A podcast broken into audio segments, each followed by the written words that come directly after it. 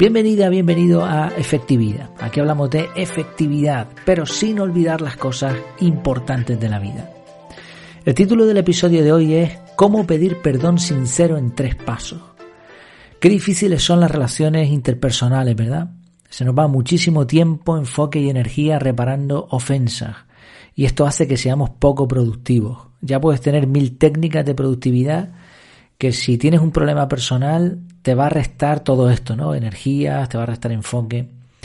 ¿Hay alguna forma de pedir perdón de forma sincera y que nos permita cerrar este tipo de situaciones rápidamente y sin dolor? Vamos a ver tres pasos para pedir perdón y sanar heridas. Los tres pasos se podrían resumir así. Primero, lo siento. Por favor, perdóname. Segundo, gracias. Y tercero, te quiero. Nos vamos a poner un poquito ñoños hoy. vamos a analizar cada paso. Primer paso. Lo siento, por favor, perdóname. Lo primero que hay que hacer es reconocer lo que nosotros hemos hecho mal. Seguramente estaremos tentados de decirle a la otra persona lo que nos hizo, cómo nos trató, etc. Pero la situación aquí es que la otra persona está enfadada con nosotros. Ya tendremos oportunidad de decirle lo que no nos gusta en otro momento.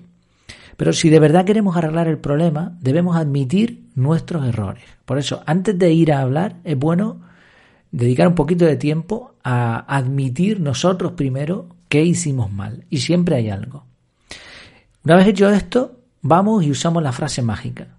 Lo siento, hice mal esto y aquello. Por favor, perdóname.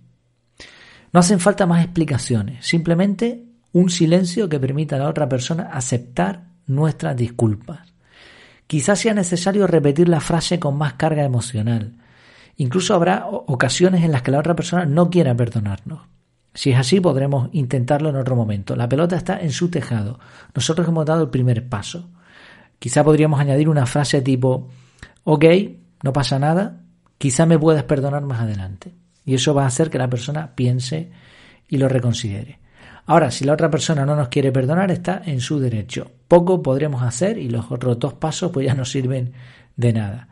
Dependiendo de la ofensa, obviamente, si hemos, hemos metido la pata de forma grave, pues a lo mejor es normal. Si no es para tanto, quizá la otra persona demuestre no ser una buena amistad. En ofensas pequeñas lo normal es que cuando demos el primer paso, la otra persona acepte el perdón. Sigamos con el segundo paso gracias. El segundo paso es dar las gracias. Y no hace falta seguir dando explicaciones ni caer en el error otra vez de sacar lo que el otro hizo mal, de excusarnos. Simplemente agradecemos que se nos haya perdonado.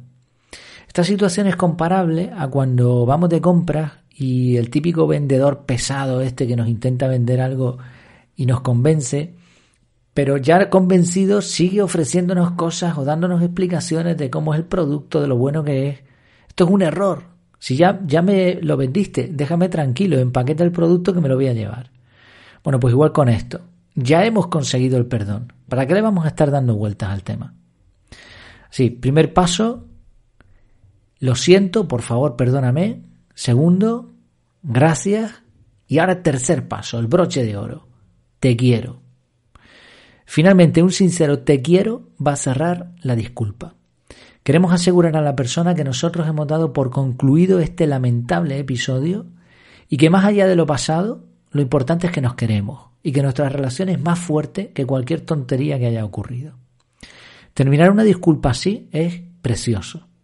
Es como un jarrón kintsugi. No sé si has oído hablar de este término. Son, es una costumbre china que, bueno, los jarrones que se rompían y que eran valiosos los reparaban con mucho cuidado, con mucho esmero y los sellaban, donde estaba el roto, donde estaba esa grieta, lo sellaban con oro. Y se quedaba, pues imagínate, un jarrón bonito de por sí y con esas grietas ahora que lo hacían todavía más valioso. Bueno, pues igual sucede con una amistad que ha pasado por un problema y donde se ha dado finalmente el perdón. Es mucho más valiosa que antes de que hubiese esa fractura. Dice cierta frase, todo ser humano se equivoca, algunos piden perdón, pero pocos aman de verdad. En resumen, las relaciones interpersonales son complicadas y de vez en cuando toca pedir perdón. Esta es una ocasión que se puede aprovechar para bien si nuestro perdón es sincero y eficaz ¿Y cómo podemos hacerlo? Pues hemos visto tres pasos. Primero, pedir disculpas de lo que hicimos mal nosotros, agradecer sin más que se nos perdone, el segundo paso, y tercero, confirmar nuestro amor. Si seguimos estos tres pasos para pedir perdón, conseguiremos relaciones más fuertes y perderemos mucho menos tiempo y energía en el camino.